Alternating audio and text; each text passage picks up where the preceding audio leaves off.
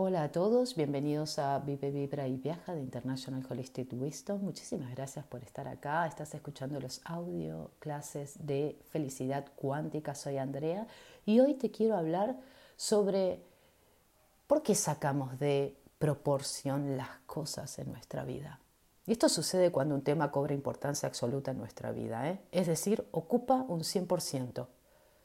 Supongamos que tenemos un problema en el trabajo y el agobio que nos proporciona esta situación no deseada ocupa las 24 horas de nuestro día todos los días.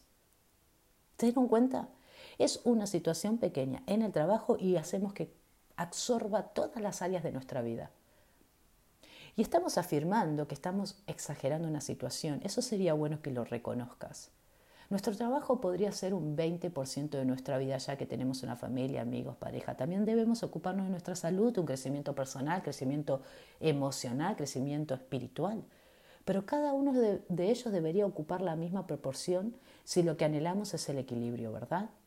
Solo que cuando algo no está saliendo, y nos está haciendo sufrir, empieza a tomar una relevancia dominante y va por todo. Todas las áreas de nuestra vida termina siendo contaminada por una pequeña porción o una pequeña situación que nos sucedió en nuestro momento de todo un día.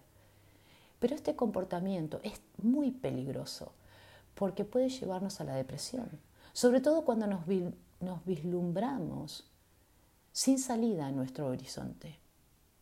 El hecho es que no estamos viendo que solo es un punto en nuestro largo camino, sino que hicimos desaparecer las diferentes áreas de la vida para que el trabajo ocupe todos los espacios.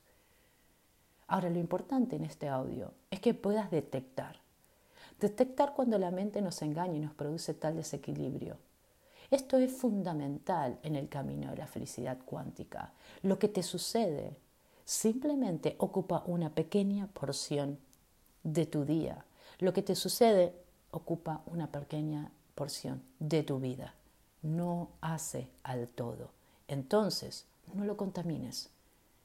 Hacete cargo de lo que está sucediendo, ocupate de ese asunto, pero no te lleves puesto todas las áreas de tu vida, porque sos más que eso, siempre.